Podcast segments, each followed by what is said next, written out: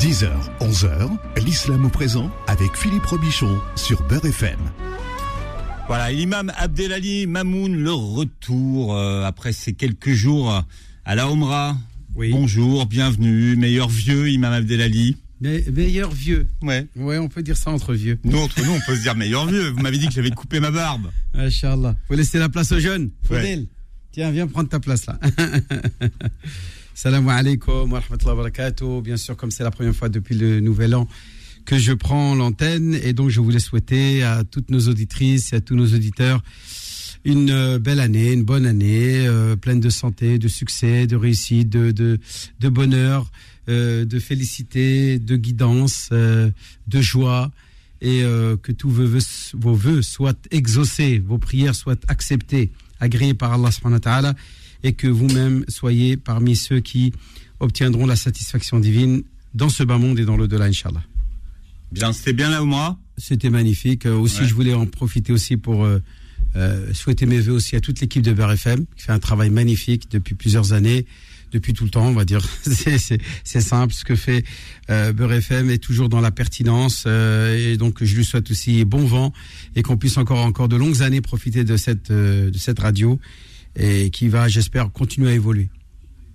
Voilà. Bien. Alors, Imam Abdelali, euh, alors on vous retrouve hein, tous les samedis. Je rappelle que l'émission est en direct, hein, que tous ceux qui nous écoutent peuvent vous interroger et poser euh, des questions au 01 53 48 3000. On va parler de la euh, fitna ce matin, Imam Abdelali. Euh, Oula, fitna, ça commence bien l'année, la fitna. ouais, mais c'est comme ça. Moi, je- c'était c'était ça où on parlait de Welbeck et de euh, Ouais. et de, vous voyez, euh, et- Des Shamseddin Hafiz, Moussaoui. par exemple, et de Moussaoui, toute la bande. Alors donc, j'ai dit non. On va, on va parler de la fitna. Bah, c'est, pas un peu une fitna, c'est une fitna. Euh, mais alors par contre, euh, moi j'aimerais bien que vous nous éclairiez sur ce que ça signifie exactement que ce mot fitna et quels sont les différents sens qu'on puisse lui donner, euh, Imam Abdelali. Euh, bah écoute, euh, fatana, fatana, ça veut dire éprouver, dans le sens littéral du terme. Euh, fatantum anfusakum, vous êtes éprouvé vous-même. Donc c'est l'épreuve, c'est le test, c'est l'examen. Euh, mais bien entendu, dans le Coran, comme dans les textes prophétiques, on retrouve énormément de euh, d'instrumentalisation de ce mot. C'est-à-dire on l'instrumentalise à d'autres euh, finalités, à d'autres sens qui, bien entendu, sont liés au contexte de la phrase. Euh, donc ce mot-là peut effectivement avoir d'autres significations que le mot, la, dé- la définition étymologique qui est qui est l'épreuve, et qui est donc aussi la euh, l'examen. Donc la fitna, c'est aussi l'examen. Alors, on le retrouve dans, bien entendu, au moins peut-être une vingtaine de versets dans le Coran, une vingtaine de fois dans le Coran, le mot fitna. Moi, Je parle ju- juste du mot, hein, du mot, pas du, du, ver- du nom, je veux dire du nom fitna. Euh, le nom, euh, parce que vous avez le verbe fat- fatana ou, fatana.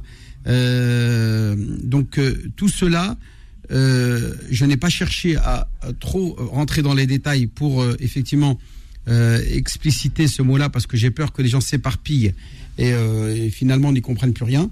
Je vais donc euh, me limiter au nom, c'est-à-dire le mot fitna, dans, comment il a été utilisé dans le Coran. D'abord dans le Coran, puisqu'on fera une autre émission, Inch'Allah, pour la fitna, la semaine prochaine, Inch'Allah, si, Dieu nous donne vie, pour rentrer dans les détails, comment justement nous préserver de la fitna. Et comment effectivement s'épargner, parce que en fin de compte, pourquoi on parle aujourd'hui de fitna? Parce que effectivement, quand on entame une nouvelle année, une nouvelle année, quelque chose que l'on va entamer, que l'on va s'engager, on sait que sur notre chemin, dans notre cheminement, on va avoir des obstacles, on va avoir des fitnas, des tentations, on va avoir tout un ensemble de situations qui vont nous euh, empêcher de cheminer tranquillement. Et c'est ce qu'on appelle la fitna. Et dans le Coran, il est à multitude de, fois étayé ce terme fitna comme par exemple euh, le mot séduction. Hein, euh, par exemple, les deux sorciers, euh, malak, les anges sorciers qui seront dans, euh, dans ce puits dans lequel ils vont enseigner la sorcellerie, diront. Nous, nous sommes une tentation, une séduction. Donc, euh, ne tombe pas dans la mécréance, puisque pour, pour étudier la sorcellerie, pour connaître euh, la voyance et toutes ces pratiques-là, il faut rentrer dans la mécréance. Il faut tomber dans la tentation. Il faut succomber euh, à, l'égarement et, tout simplement au shirk, puisque c'est au polythéisme. Donc ce mot-là, par exemple, pourra signifier le mot séduction ou tentation, mais aussi contrainte. Quand par exemple tu chemines et que tu es en train de cheminer dans ta foi, puis il y a des, il y a des gens qui essayent, qui essayent de te, de te contraindre, de t'empêcher de, de continuer à avoir la foi.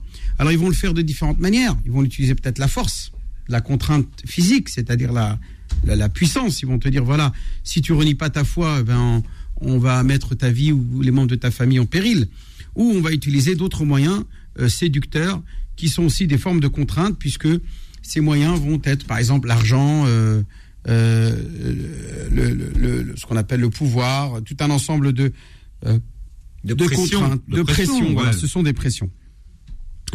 Euh, et donc Dieu dans le Coran, il nous dit de combattre cette fitna. Il nous, dit de combattre cette fitna et il nous dit de combattre ceux qui sont à l'origine de cette fitna. Il dit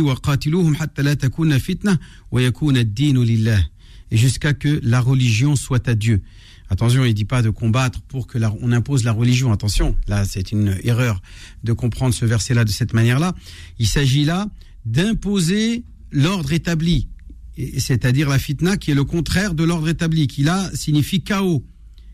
Euh, Vous avez, vous avez un exemple concret de, de- dans ce qu'on vit aujourd'hui, par exemple, de ce qui pourrait être une fitna? Bah, par exemple, quand vous vivez dans une dictature D'accord. et règne le chaos, la, la, la, la corruption, Mm. le désordre, euh, ou est-ce que là il est difficile Par exemple, ceux qui étaient des musulmans et qui vivaient dans, dans à l'époque de l'empire soviétique et euh, où l'empire soviétique par son son emprise psychologique, son Mm. emprise idéologique, Oui. avait euh, par la force, soit par la force, soit par la contrainte, mis en prison tous les musulmans, ou ce que subissent aujourd'hui, euh, par exemple, les, les Ouïghours en, en Chine. Euh, ils subissent une fitna, c'est une fitna, une contrainte. Hmm. On va les, on va les mettre dans des camps de concentration, on va leur, on va leur faire subir un, un matraquage euh, psychologique pour essayer de les euh, dissuader de continuer à suivre leur cheminement spirituel et de continuer à avoir la foi en Dieu. Donc tout ça, ce sont des épreuves, ce sont des fitnas, euh, etc. Donc vous avez aussi le mot fitna dans le sens euh, ce qui peut, ce que, vous pouvez subir comme malheur. Par exemple, vous êtes en train de cheminer vers Dieu, vous faites votre prière tous les jours, puis d'un seul coup, vous avez, un, par exemple, un enfant qui meurt. Il y a des gens qui, pour eux, ce, malheur, ce, décès, cette fitna, va être véritablement euh, quelque chose qui va provoquer chez eux un, une, une véritable, un effondrement dans, dans leur esprit et qui va les complètement euh, les, les- comment dire les, les, rendre impuissants. Il, va- complètement interrompre leur cheminement. Et euh, c'est donc à ce moment-là le mot fitna dans le sens malheur. C'est un malheur qui t'arrive pour t'empêcher justement de continuer ton cheminement. Donc le mot fitna, finalement, ce sont tout un ensemble de réalités qui vont constituer un obstacle, une, euh, une barrière pour que tu puisses continuer ton cheminement spirituel. Il y a par exemple un verset qui dit que même nos enfants parfois qui sont vivants, qui vivent autour de nous, nos femmes qui vivent avec nous, nos- notre argent qui est dans notre banque et que l'on que l'on gérons est aussi une fitna. Innama amwalukum wa auladukum fitna, dira Dieu dans le Coran. Vos enfants, certes, vos enfants et votre argent sont pour vous une fitna. Euh, Azim. Alors qu'auprès de Dieu, tu trouveras la vraie récompense. alors après, alors qu'on se dit que finalement l'argent c'est pas une fitna, c'est au contraire c'est une facilité, une facilité, enfin fa- falicité, Facilité. voilà, facilité. De Comment vous dites? Facilitation. Ouais, voilà. Ah bah non, j'étais en train de faire un, j'étais en- j'étais- j'étais en train de faire un C'est une mamouni- mamounette. un- un- j'étais en train de faire un mamounisme. D'accord, vas-y. Alors, que beaucoup pensent que justement l'argent c'est euh, ça facilite la vie en fait. Ça facilite la vie, mais parfois ça peut être une, euh, une, une- cette aisance dans laquelle on va se retrouver va nous écarter de Dieu parce qu'on va se dire on n'a plus besoin de lui. Hmm. On n'a plus besoin de Dieu. Oui, alors que oui. Donc euh, parfois euh, être trop dans l'aisance, eh ben on va se va se contenter de, du confort dans lequel on est et ça va nous nous, nous faire tomber dans une forme d'insouciance, d'indifférence vis-à-vis du Créateur Hmm. à qui l'on doit le remerciement, le shukr. Hein, le croyant est, est censé, quand il obtient d'Allah des bienfaits, des, quand il est comblé de ses bienfaits, et il vit dans le confort, eh bien d'être reconnaissant, d'être remerciant. Euh, D'où le terme shukr, shukran, tu connais le terme shukran ça, qui veut dire merci. Donc remercier Dieu est important dans cette situation-là. Et parfois, parfois l'argent peut être une manière de dire, bah non, moi j'ai tout ça, j'ai gagné grâce à mes efforts, grâce à mon travail, grâce à mon diplôme. C'est vrai souvent. Oui, non, mais il faut pas oublier que malgré tout, tout ce que tu as toi, tes compétences, tes hmm. acquis, etc., c'est quand même grâce à Dieu. C'est Dieu que tu, qui te les a donnés, qui te les a octroyés. Donc tu n'aurais jamais atteint ce que tu as atteint sans la, sans la, la, générosité divine. Donc il faut faire preuve de reconnaissance et ne pas tomber dans cette fitna qui est une, forme d'insouciance. Euh, par exemple, vous avez aussi euh, le verset dans le Coranique où Dieu dit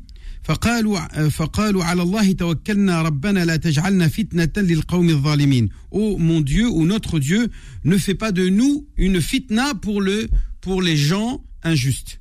Alors là, qu'est-ce que ça veut dire?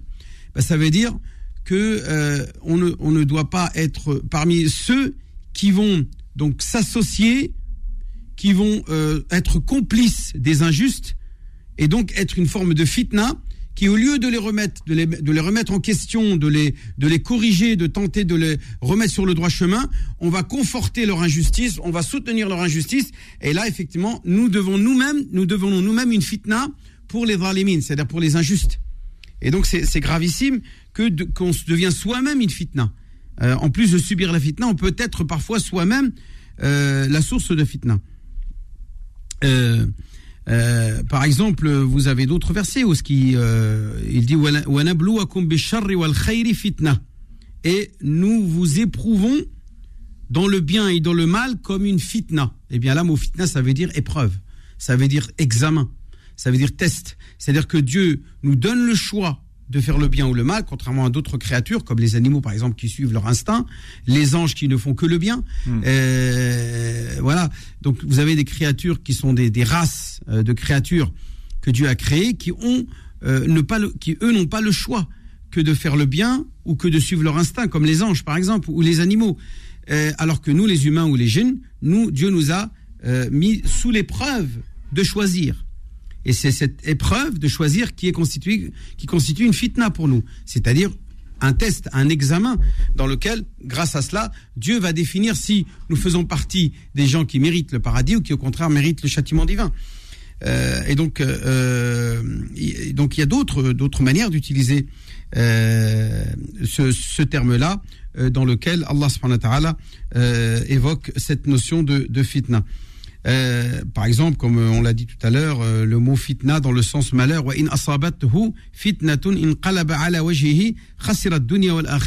hein, euh, Et au moment où il lui arrive une fitna, c'est-à-dire un malheur, une calamité ou, une catastrophe qui tombe sur lui,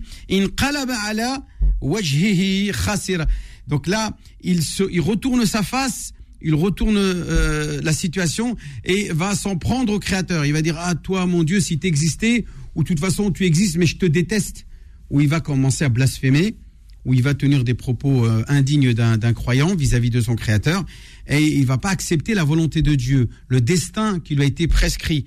Et il est important d'y croire qu'il soit bon ou mauvais, comme le précise euh, le hadith qui nous évoque les six piliers de la foi. Le croyant doit accepter la... la... Et donc à ce moment-là, qu'est-ce que dit Dieu? Il dit, bah, il aura perdu dans ce bas monde, c'est-à-dire qu'il vivra un calvaire dans ce bas monde à cause de ce malheur qu'il aura subi, mais en plus, il pourra même pas en profiter pour dans l'au-delà et le considérer comme une, forme de purification, une récompense, où Dieu va le, euh, punir sur terre pour, le, pour lui pardonner dans l'au-delà. Eh bien non, celui qui n'aura pas supporté cette fitna, cette, ce malheur, cette calamité, cette catastrophe qu'il aura subie, et va euh, s'en prendre à Dieu, va en vouloir à Dieu, eh bien, il, aura, il sera en perdition dans ce bas monde et dans l'au-delà. Donc c'est très important de rester vis-à-vis de Dieu, confiant de sa miséricorde et de ses bienfaits qu'il nous comble tous les jours, y compris parfois des choses qui peuvent nous faire mal. L'islam au présent, c'est jusqu'à 11h et c'est en direct sur Beurre FM. Hein. Je rappelle que vous pouvez rejoindre euh, cette émission qui est la vôtre 01 53 48 3000 01 53 48 3000. L'islam au présent revient dans un instant. Beurre FM, 10h, 11h, l'islam au présent avec Philippe Robichon. Voilà, et vous interrogez euh, vos, enfin vous interrogez vos questions, c'est pas français, ça vous posez vos questions à l'imam Abdelali Mamoun au 01 53 48 3000. C'est Fatia qui vous euh, qui vous attend, imam Abdelali. Bienvenue et, et meilleurs vœux, Fatia. Merci, euh, bonjour, euh, bonne année à tout le monde et la santé surtout. Bonne année, salam alaikum wa rahmatullahi wa barakatuh. Marhaban, ukhti. Salam alaikum. Donc j'avais une question à poser euh, que m'a posée ma nièce et que je ne trouvais pas vraiment de réponse. Alors elle est, euh, son papa est décédé. Euh, elle a, elle a- son- sa maman n'a jamais été mariée avec son papa. Elle a donc, euh, elle est née, euh, à- au- elle porte le nom de, de, de, de ma sœur, donc de sa mère. Mais par contre, elle a été reconnue par son papa. Donc sur l'extrait de date de naissance, en bas, il mentionnait reconnu par son père telle date. Euh, donc ce papa, il avait un bien, donc il s'est toujours occupé de sa fille quand il était en France, Euh, mais en Algérie, il avait une épouse et des enfants aussi. Et il avait une double vie en gros. Et donc la petite, on se posait la question euh, au niveau de, du bien qu'il avait en Algérie. C'était là, il avait une maison et savoir si au au niveau de la religion, si elle a, le droit à l'héritage ou pas. Alors, il faudra savoir si, en, dans- en- au niveau de l'État algérien, ils vont reconnaître l'état de la paternité du père ou pas. Si euh, Alors là actuellement, pardon, je termine. Si l'État algérien oui. décide de ne pas reconnaître euh, la paternité euh, du, du père, eh Mm. bien, elle n'héritera pas. De toute façon, c'est pas la peine de perdre son temps. Elle n'hé- n'héritera pas. Tant qu'elle n'a pas de lien d'affiliation paternelle avec son père, eh bien, elle ne pourra jamais revendiquer l'héritage de son père s'il devait mourir avant, avant, avant elle. Mais Euh, voilà, c'est très simple. C'est question de, de, de reconnaissance état- d'état civil. Maintenant, si vous voulez que je vous donne l'avis religieux, euh, Oui, ancestral et archaïque, qui est très ancien, c'est effectivement que euh, l'enfant, il ne portera que le nom de sa mère et il n'a pas à être reconnu puisqu'il a été conçu hors mariage.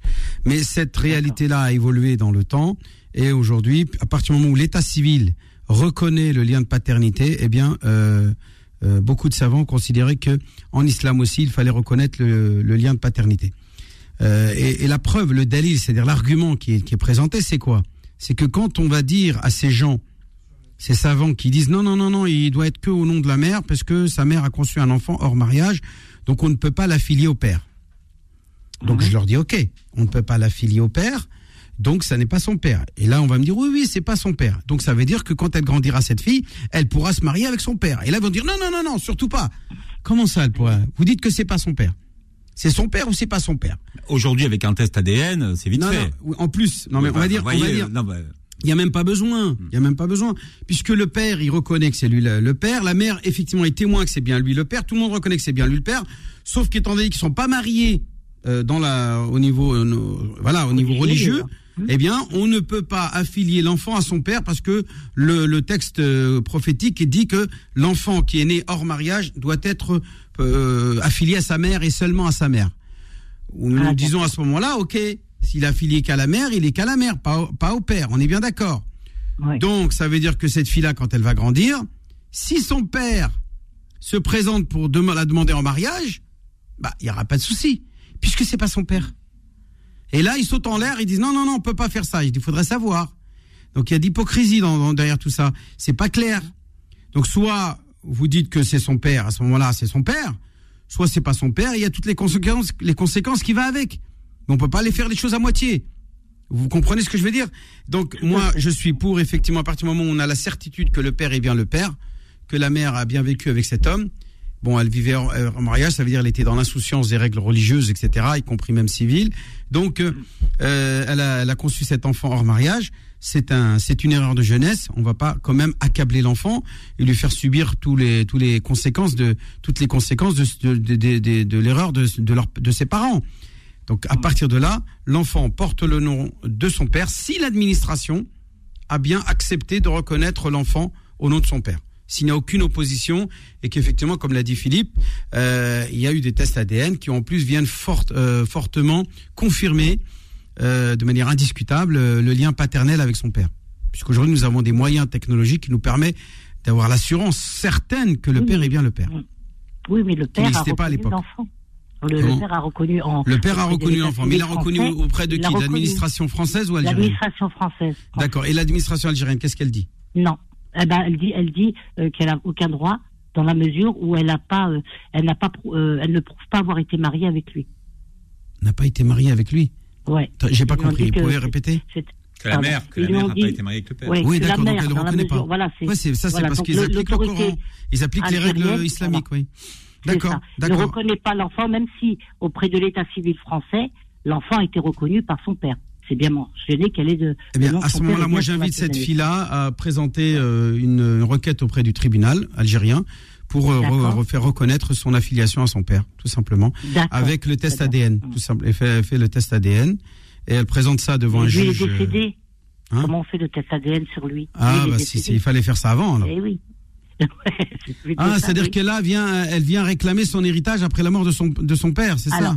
C'est-à-dire que son père, son père, il a toujours été très près d'elle quand il, il était en France. Il reste en France. Il avait l'épouse comme beaucoup en Algérie. Donc elle a vécu, euh, elle a toujours vu son père Est-ce qu'elle régulièrement. a des photos avec lui? Voilà. Bien sûr, elle a tout. Eh ben tout ça, Elle- peut, elle elle qui peut l'a l'ajouter comme des dernier, éléments, comme des éléments justifiants, et puis le témoignage de la mère, tout simplement, et des voisins et des gens autour de Oui, autour de autour de lui, autour de, de cette euh, de cette jeune fille qui a longtemps vécu avec son père, etc.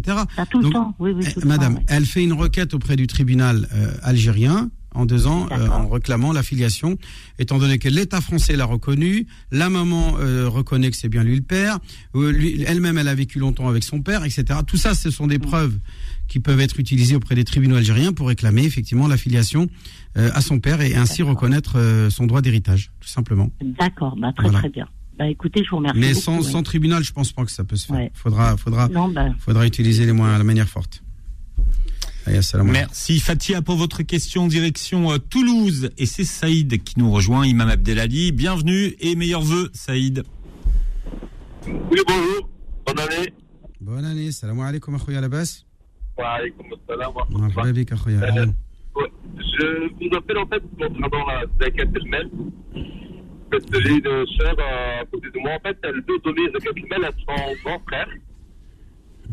Et euh, en fait, elle voulait savoir si c'était possible déjà de à son frère, sachant que son frère vit encore avec sa mère à elle. Donc à, à, à, deux- à eux deux, quoi. À leur mère. Leur mère qui vit avec le grand frère. Donc est-ce qu'il est permis en fait de donner euh, la zakat el-mel à, à son frère qui est dans le besoin? Même Oui, si la mère vit euh, dans le même. mon frère, Même euh, écoute, la réponse est oui, on peut donner la zakat à son frère pauvre, qu'il soit grand ou petit. D'accord. Mais en fait, euh, vu que en fait la, sa mère à elle vit dans le même foyer que ce, ce frère-là. Donc Bah, on peut il- la donner à sa mère Oui, mais attends, attends, attends, attends. Non, elle peut pas donner à sa mère. Euh, elle peut pas donner. On, on peut pas donner un, un ascendant ni un descendant. Mais le frère n'est pas ni un ascendant ni un descendant. Donc, si, Donc, si en le fait- frère il est majeur ou il est petit? Euh, Il est grand. majeur. Non, il est grand. Est-ce que la Oui. mère prend en charge les besoins de son, son fils? C'est plutôt le contraire, c'est le, le fils qui prend en charge sa mère. Donc, euh, en fait, Ah bah, il, que- il- est possible de donner à son frère. Après, lui, il fait ce qu'il veut avec l'argent. Il peut donner même, il peut après la, décider d'acheter à manger pour sa mère. D'accord. Donc euh, elle peut le donner sans problème. Oui, oui, à son frère, oui, à son frère, pas à sa mère. À sa mère, par contre, comme elle est dans le besoin, il faudra que elle aussi, cette personne, contribue euh, aux besoins nécessaires de la maman, puisque c'est sa mère, et non pas avec la sadaqa, mais avec la nafaqa, avec une pension, et non pas une sadaqa. Est-ce que vous comprenez Si moi, mon père ou ma mère est dans le besoin, j'ai l'obligation de les prendre en charge. De la même manière que quand mes enfants sont petits, ils sont à ma charge, j'ai l'obligation de les prendre en charge. On est bien d'accord Mhm. mes enfants qui ont 5, 6 ans, ils sont chez moi. Je vais pas dire non, non, c'est à l'État de payer, c'est à moi de payer, c'est à moi de prendre en charge mes enfants. On est bien d'accord. Bah, euh, pareil pour les oui. parents. En islam, c'est la même chose. Les parents, s'ils se retrouvent dans le besoin, les enfants doivent subvenir aux besoins de leurs parents. C'est ce qu'elle fait en fait. Elle, euh, voilà, elle, euh, elle donne à sa mère régulièrement. Oui, mais c'est pas la que, zakat. voilà. C'est pas de la zakat Mais ni non. sadaqa. C'est de la nafaqa.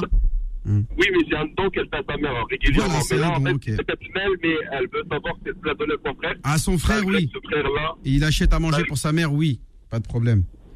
D'accord, ok. Bon, c'est la question. Bon, Oui. merci. Bah, je t'en prie. Merci Saïd. Voilà. Euh, alors, Au revoir. Au revoir. Au revoir, Euh, Saïd- Saïda est avec nous.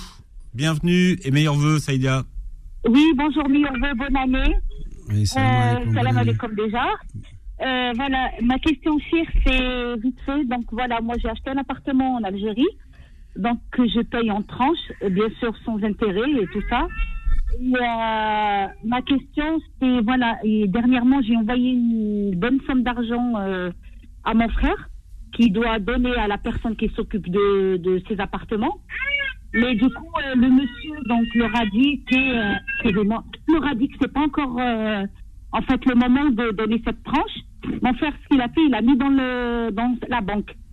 Mhm. Donc comme moi je l'ai sorti cette somme de, de, de, de chez moi, est-ce qu'il faut la zaquette pour cette somme ou pas? Alors, euh, cet argent que vous avez confié à votre frère ou que vous Oui. avez, euh, vous avez prêté à votre frère? Voilà, euh, non, je l'ai pas prêté, je l'ai, enfin, c'est Vous l'avez confié. mon argent. Voilà, je l'ai confié à mon On est bien d'accord que si demain vous lui dites renvoie-moi mon argent, il va vous le renvoyer.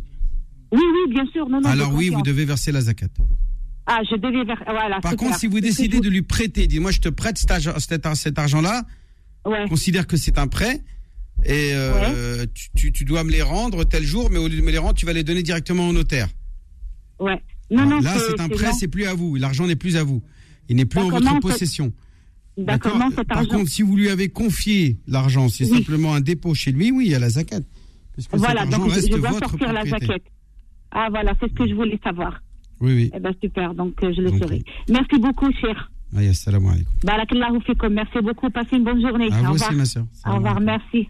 Euh, alors c'est vrai- que c'est une question qui revient d'ailleurs souvent en début d'année. Est-ce que euh, il y a une date précise pour s'acquitter de la zakat elle-même Non, il n'y a pas de date. En Algérie, ils profitent quand même du début de l'année Ah bah, pas qu'en Algérie, dans le monde musulman en général, Ouais. euh, les gens s'alignent avec le début du calendrier lunaire, euh, Muharram en l'occurrence par exemple, ou des fois euh, ils s'alignent avec le Ramadan, euh, le Ramadan ou euh, Shahr Muharram, c'est ce qui est de plus courant. Le Shahr Muharram, c'est-à-dire le premier mois du calendrier lunaire. On n'est pas dans le on n'est pas, on est, on est dans le Shahr Jumada, c'est-à-dire l'équivalent du Hum, est- oui, c'est ça. ça C'est le sixième mois. On est dans le sixième mois du calendrier Et j'ai rien. égérien. Hmm. Donc là, on est pratiquement à la moitié de l'année. Hmm. Euh, Muharram, c'est le premier mois. Donc, euh, on peut utiliser le premier mois euh, comme début pour verser la zakat, alors qu'on sait qu'on a toujours de l'argent assujetti à la zakat. Mais si quelqu'un euh, a ponctuellement euh, de l'argent assujetti à de la zakat, eh bien, il ne doit en prendre prendre en compte que le compte à rebours qui a démarré au moment où il possède, où il a possédé cet argent. Par exemple, d'un seul coup, il y a quelqu'un, il vient, il me donne quar- euh, 30 000 euros, par exemple, ou 40 000 euros, allez. Il me le donne le telle date, à une date précise, n'importe quelle date dans l'année égérienne. Par exemple, le 5 Ramadan, il y a un monsieur, il vient, il m'apporte il me les donne à moi. C'est mon argent, ça devient ma propriété. Là se déclenche le compte à rebours. Si je n'ai pas consommé cet argent au bout d'un an, le 5 Ramadan suivant, je dois verser la zakat. Et non pas Muharram. Je vais pas attendre Muharram, je vais, je vais la verser. Oui, ça La- fait un an, révolue. ça fait 12 mois, donc, donc, voilà. donc ça dépend. On- en général, on reçoit pas, on reçoit pas de l'argent au Nouvel An. On reçoit, n'importe- ça peut arriver En, n'importe en moment. général, le cinquième jour du mois de Ramadan, c'est rare que quelqu'un vienne avec 30 000 euros à vous 40 000, donner. Ou voilà. 40 000. C'est pas, c'est- pas, c'est pas, tous les ans. C'est très, Mais très, quand ça arrive, très, très, très, très rare. Voilà. J'irais même ah, cette année, je vous donnerai facilement arrivé. euh, 10 Voilà. ou 20 euros. Quoi? Ah, je pensais que ça allait dire 10 ou 20 000 euros. Non, non, le 5, le 5, le 5, Ah, bien cinquième apprécié jour du mois de Ramadan, je vous aurais 10 000 10 ou 20 euros. Moi, j'avais des milliers de témoins qui prouvent que tu me dois. Ça- ouais, mais déjà, vous avez des milliers de témoins qui prouvent que je vais vous donner 10 ou 20 euros. Ah, ben, on verra. Même 20 d'ailleurs. Inch'Allah. Le, 5, le cinquième jour du mois de Ramadan. hein. Donc là, 5 jours, 5 voilà, on ira acheter des, des- on ira acheter des tomates et des avocats. Ouais, Faudail, on ira faire une petite bouffe, là. Hein Allez. Pendant le Ramadan, vous êtes comme ça, vous. Et ouais, le soir. Ah oui. Voilà. Vous- on non, te laisse ici euh, avec la nouvelle table de, de Jima. qui peut prendre 3-4 pecnos. Et voilà, et puis, euh, Vous puis êtes, nous, en on train ira manger au vous êtes en train de me déprimer déjà. Voilà, c'est ça. Vous savez comment ça, ça se fait pas. Voilà. On parle de la euh, fitna ce matin. Je rappelle également que vous pouvez euh, poser vos questions à l'imam Abdelali Mamoun 01 53 48 3000 01 53 48 3000. L'islam au présent revient dans un instant. Beurre FM, 10h, 11h, l'islam au présent avec Philippe Robichon. Voilà, une heure pour parler d'islam tous les samedis, 10h, 11h avec l'imam Abdelali Mamoun et vous euh, posez vos questions à l'imam au 01 53 48 3000. C'est Mourad qui est avec nous. Bienvenue et bonne année Mourad. Bonne année. Bonne année, bonne santé, bonne année, salam alaikum. Alaikum salam. nos meilleurs vœux, Inch'Allah, plein de bonnes choses. Plein de bonnes choses, Inch'Allah. Euh, ma question, euh, c'était pas pour un avis ou euh, sur quelque chose sur un avis religieux ou quelque chose comme ça. C'est juste, euh, je voudrais savoir votre avis parce que moi, je me présente, je m'appelle Mourad, j'habite Choisy et je, et je suis handicapé. bon, c'est pas un handicap euh, sévère, c'est c'est juste que je suis une personne de petite taille et euh, et c'est fou que dans la communauté, même les gens de notre communauté se moquent beaucoup. Les gens voilés, les, ceux qui ont de, la barbe et tout. Euh, c'est- je, je comprends pas euh, où ils veulent euh, arriver. Attends, je il voudrais se savoir moque votre de, de, de ta petite taille ou Oui, il se moque des de gens voilés Non, il se moque Ah, c'est-à-dire des, des femmes voilées se moquent de toi et des barbus se moquent de toi. De tout, de tout, tout le monde, tout, la communauté. Attends, mais il se Moi, moque au de quoi Attends, moi- je comprends pas. Moi, Parce qu'il parce qu'il est nain. J'imagine, euh, Mourad, j'imagine que vous êtes nain. Oui, mais j'aime pas ce mot, j'aime pas ce mot. Oui, je sais, mais, mais, mais parce que de- vous pourriez faire 1m50, mais, mais c'est pas ça. Vous êtes beaucoup plus petit que ça, c'est ça? Voilà, c'est Voilà. ça. Donc, et, et, et il se moque de, de votre réel handicap. Et- et- Voilà, exactement. Et, euh, et moi, c'est pas parce que. euh, Et, alors que ce sont soi-disant gens qui ont en apparence une apparence religieuse, barbu ou voilé, c'est ça? Voilà, c'est ça. Et, et normalement, ils devraient savoir tout ça. C'est que c'est Allah qui a fait les choses et tout. Mais les gens, on dirait qu'ils qu'ils oublient. Et je voudrais savoir votre avis. Est-ce qu'il y a des hadiths? Est-ce que euh, si les gens font ça, est-ce qu'ils auront une, euh, je sais pas moi, une, une punition Je voudrais savoir votre avis. Ben, Il y a carrément un hadith qui fait allusion euh, euh, directement à ce genre de, de, de choses. Puisque euh, un jour, euh, une femme est venue voir le prophète, Oui, et cette femme-là était de petite taille. d'accord. Et euh, Aïcha, radiallahu ta'ala, pourtant les femmes du prophète, hein, la femme du prophète, oui, hein, oui, quand cette femme-là est partie, elle a fait un signe au prophète avec la main en disant, tu vois, avec sa main, elle a fait, tu vois, comme si qu'elle euh, signalait la taille basse de cette femme, D'accord. qu'elle était petite. Oui. Et, euh, tu vois un petit peu la main comme si quand tu mets ta main comme ça, euh, Oui, oui, je l'ai, je l'ai vu, celle-là. Je la vois horizontale, des, et que je l'ai tu- vu des milliers de fois, celle-là. voilà. Eh bien, euh, le prophète a dit, si on avait mélangé cette moquerie que tu viens faire avec l'eau de la mer, elle l'aurait intégralement polluée. Oh là là. Elle aurait pollué l'eau de la mer, la mer, tu vois la mer, la pas la mer qui est censée être euh, turquoise, bleue, etc. Elle deviendrait noire par la pollution qu'engendrerait cette médisance, cette euh, cette cette moquerie que Aïcha anha a commise vis-à-vis de cette là là. femme-là qui était venue voir le prophète et qui était de petite taille. Moi, Donc le déjà fait, on a carrément, on a carrément moi, un hadith qui fait allusion directement à ce genre de de- Ah ouais, d'exemple. Euh, voilà. Donc celui-là, il est énorme. Donc est-ce que Ah ça oui. suffit ou t'en veux un autre? Le verset du Coran qui dit yaskhar Ben, moi, moi, je suis convaincu. Moi, je suis convaincu, mais c'est les gens, c'est les gens. Il faut leur Eh expliquer. ben, écoutez, voilà. Euh, moi, je redis, je redis, moi, pire, je dirais normalement à ces femmes à ces personnes-là. Vraiment des femmes enceintes, des gens qui sont avec leurs enfants. On dirait que leur vie, elle est toute tracée. Mais, mais c'est vraiment grave ce qu'ils font. Mais c'est bête parce que si ça leur arrive un jour un truc euh, euh, équivalent ou pire, hein, ou pire, eh ben Oui. là, ils seront les premiers à regretter euh, d'avoir fait ce qu'ils ont Ah, fait. mais moi, excusez-moi du terme, hein, mais les gens, ils s'en mangent des doigts. Et franchement, euh, j'aimerais pas les voir d'ici 10-15 ans. Hmm. Parce que vraiment, les gens, ils sont très, très méchants. Mais en fait, ils le font euh, pour qu'on comprenne bien, Mourad. C'est en face de vous, c'est carrément Ah ils, oui. ils- ils vous disent des choses ou c'est des choses qui se disent entre eux et, et euh, de- Des fois, des fois, quand c'est. Moi, je, moi, je suis pas complexé. Je, je suis déjà marié deux fois. D'accord. J'ai des enfants, j'ai Ouais. j'ai tout ce qu'il faut. En fait, mon handicap, c'est pas un handicap sévère. C'est Bien juste sûr. que je suis petit. J'ai pas Mm. des bras euh, Mm. euh, vraiment tordus ou un truc comme ça. C'est que et même si je l'aurais, il y a pas de problème. Mais c'est juste que les gens, faut qu'ils comprennent que y a et même les imams, il n'y a pas assez de discours sur ça. Mm. C'est que les bon après les gens, ils- inconsciemment, ils sont euh, ils sont pas atteints et ils en parlent pas. Mais euh, Mm. vraiment, c'est vraiment notre communauté. Elle Non, est mais le pire loin. que le- ce, ce qui est grave dans ce genre de choses, de moquerie, c'est que malheureusement et souvent ça peut arriver, c'est que les personnes qui se moquent euh, de, de, de, ces épreuves que subissent d'autres personnes, eh bien Allah Azzawajal les punit en leur faisant subir une, une épreuve équivalente ou pire. Donc c'est Oui, dommage pour eux, c'est dommage pour eux parce qu'ils ont fait mal au cœur à une personne euh, qui a déjà euh, du mal à accepter l'état dans lequel elle est. Non, et vous, vous moi rajoutez j'accepte. hein. Franchement, moi j'accepte. Non, mais je veux dire par là, euh, tu Allah, aurais le droit, tu aurais le droit de dire. Pourquoi tout le monde est comme ça et pas moi. Toi, tu vois ce que je veux dire? Toi, t'es pas dans la Ça, norme. Dans l'adolescence, oui, dans l'adolescence. Voilà, on a toujours, euh, on a après, toujours euh, un moment dans sa vie où euh, on est mal dans sa peau, et, et c'est normal. Et si je te dirais, c'est tout à fait normal. Notre devoir, c'est de te consoler, de te réconforter, de te dire, eh ben finalement, c'est une, épreuve en moins que Dieu te fera subir. Et euh, il il t'a donné moins de responsabilités, moins de, moins de voilà, et, et, et que euh, Dieu ne, ne jugera euh, de, de seulement ce que tu es en mesure d'accomplir avec Oui, avec les oui, oui. avec les moyens qu'il t'a donnés. Donc voilà, tout Moi, ça franchement, les doigts que, que, que je demande à Rabbi, je vous jure, hein, monsieur Imam, que ils, sont exaucés, mais, et c'est pour ça que moi j'ai peur pour eux, parce qu'ils sont vraiment, ils sont vraiment euh, inconscients.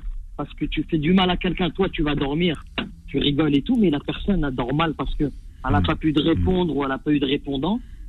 Euh, voilà quoi. Bah, on- et, et le pire, c'est pas que les gens, je vous dis, hein, je vous assure, hein, c'est pas pour mentir ou un truc Hmm. comme ça. Les, les gens d'autres communautés sont mieux éduqués que les nôtres. J'ai entendu plus de critiques envers les, les Arabes et les Noirs que les Français. C'est incroyable. C'est les moqueries, tu veux dire les moqueries, pas les critiques, les oui. moqueries. Oui, C'est les moqueries, voilà. les rabaissements et tout ça. Voilà, les. Exactement. les- Alors c'est- vrai Mourad que c'est un sujet dont on ne parle pas euh, assez. hein. Pourquoi pas, on en fera une émission, on pourquoi pas. C'est ce qu'on appelle sukhriya. Le Coran est clair, il dit La. Et il n'est pas permis à certains de se moquer d'autres personnes, peut-être qu'ils seraient ces personnes-là meilleures que vous. Donc c'est gravissime de se moquer. Qui, qui dit aux- aux yeux d'Allah Azzawajal, vous, vous n'êtes pas meilleur que les personnes qui se moquent de vous? Et, et- et le, et le constateront le jour de la résurrection. En tout cas, ça sera une, une calamité pour eux le jour du jugement dernier d'avoir Quelle que soit la personne de c'est- qui vous vous C'est moquez. une blessure qui est euh, tout à fait détestable et considérée comme un péché. Et que vous avez le droit de ne pas pardonner. Et de venir le jour de la résurrection réclamer euh, une- un dédommagement. Et de lui prendre ses hasanat, comme le, comme le précise le prophète. Dans le hadith de, de l'homme ruiné, qui a beaucoup de hasanat, mais qui se fera ruiner par les autres parce qu'il les a insultés, il s'est moqué d'eux, il a fait ci, il a fait ça. Et finalement, il se retrouvera avec plus rien. Et il ira en enfer. Donc euh, voilà, c'est malheureux pour eux, mais c'est dommage. Euh, voilà, c'est gratuit et, et ça fait du mal à tout le monde, à la fois à la victime, c'est-à-dire vous, et à la fois à elle-même, le coupable, puisque il, il paiera cher le jour du mois dernier. Voilà, merci Mourad pour votre question. Alors on parle de la euh, fitna Imam Abdelali ce matin. Comment, euh, s'il y a un moyen de s'en préserver, comment on fait pour se préserver de la fitna? Alors, euh, c'est pratiquement impossible, puisque le prophète dit dans un hadith, quand Dieu il aime quelqu'un, il l'éprouve. D'abord, il faut savoir que l'épreuve, elle est indispensable. Hein, même les, prophètes, même Mohammed, le plus noble des hommes, la, plus, la plus appréciée d'Allah, l'être le bien-aimé, le- l'être le plus aimé de Dieu, a subi des épreuves. Tous les prophètes ont subi des épreuves. Et il dit dans un hadith, euh, euh, ce sont les, les, les, les, prophètes qui ont le plus d'épreuves, et ainsi de suite du, du plus noble vers le moins noble, il subira, plus vous êtes noble et plus vous subirez de l'injustice. Hein, c'est comme on voit dans la société, hein, quelqu'un qui réussit... Euh, quand quelqu'un il, il a du succès dans la vie, tout de suite tu as les, les épreuves, tout de suite tu as les gens qui l'ont, les envieux, qui viennent tenter de le jalouser, euh, le souhaiter le malheur, euh, lui souhaiter tous les, tout le mal du, du monde, etc. Il y a des jaloux partout dans la terre, donc ne croyez pas que vous êtes exemptés de l'épreuve divine. Et le Coran lui-même nous dit que c'est une sunna, c'est-à-dire une tradition divine. Là, on parle de sunna, sunna ilahi et non pas sunna prophétique. On parle de sunna. C'est quoi? C'est qu'Allah a décrété. Bah, c'est une sunna, ça veut dire comme une une fatalité. C'est-à-dire que le fait que Dieu a choisi que les choses se passent de telle manière. Hmm, D'accord. Hein, c'est quoi? Qu'est-ce qui se passe de telle manière? Quelle est la Qu'est-ce qui se passe en la matière? En la matière, c'est que Dieu a décidé que toute personne qui croirait, toute personne qui chercherait à avoir le droit chemin, eh bien, Dieu a décidé qu'il va l'éprouver, afin de distinguer les menteurs des euh, sincères, des gens qui sont hypocrites, des gens qui sont véritablement des croyants. On est obligé de faire, de subir la euh, l'épreuve. Dieu, dans le, un hadith du prophète, dit. Si Dieu, il aime quelqu'un, il l'éprouve. Et ne croyez pas que parce que vous êtes dans l'aisance, dans le confort, dans la tranquillité, dans la sérénité, ça veut dire que Dieu vous aime. Attention, ça ne veut pas dire du tout cela. Ça veut dire que bon là, vous n'êtes pas éprouvé. C'est tant mieux pour vous. Il faut pas, faut pas euh, souhaiter qu'on soit éprouvé. Attention, hein, je dis pas qu'il faut aller chercher les problèmes ailleurs, non. Mais savoir que euh, si ça arrive, au moment où ça arrive, et que Dieu vous le fait subir, y voir une bonne chose, que ça veut dire que Dieu vous aime, tout simplement. Il faut pas, mais il faut pas aller chercher l'épreuve, faut pas aller chercher le malheur, faut pas aller chercher les problèmes. Hein. Euh, il y a même un hadith qui nous dit que quand on a quelque chose que Dieu nous a comblé, il faut être discret. Il faut pas le crier sur les toits. Ouais, regardez, moi j'ai gagné, j'ai des millions, gna, gna, gna, ou j'ai beaucoup de gosses, mes enfants ils ont ceci. Non, taisez-vous. Aidez-vous hein, dans l'obtention de vos bienfaits par le silence et la discrétion. wal kitman. Le kitman, ça veut dire le, silence, c'est-à-dire garder le silence, ne pas aller dévoiler ailleurs ce qui vous arrive de bien. Ne dévoilez pas aux autres ce que Dieu, à quoi il vous a comblé. Vous n'avez pas besoin d'être crié sur les toits. Les gens vont vous jalouser. Ou hasad, le hasad, là, cette fameuse jalousie détestable qui consiste à souhaiter le mal, le malheur aux autres, eh bien, elle existe dans le cœur et elle peut effectivement, à travers l'œil, le mauvais œil, eh bien, atteindre sa cible, malheureusement. Et donc, vous éprouvez. Donc, pour ne pas, ne pas subir cela, soyez le plus discret possible. Arrêtez de jouer les flambeurs avec des grosses bagnoles. Vous n'avez pas besoin de tout ça. Ça, pour moi, c'est du gaspillage. Et Allah vous le fait subir à la fois une punition sur terre à tous ceux qui flambent l'argent, qui crament l'argent gratuitement, qui font tout et n'importe quoi, et, qui crament des grosses bagnoles euh, pour rien du tout. Et euh, alors qu'il y a des gens qui crèvent de faim dans le monde.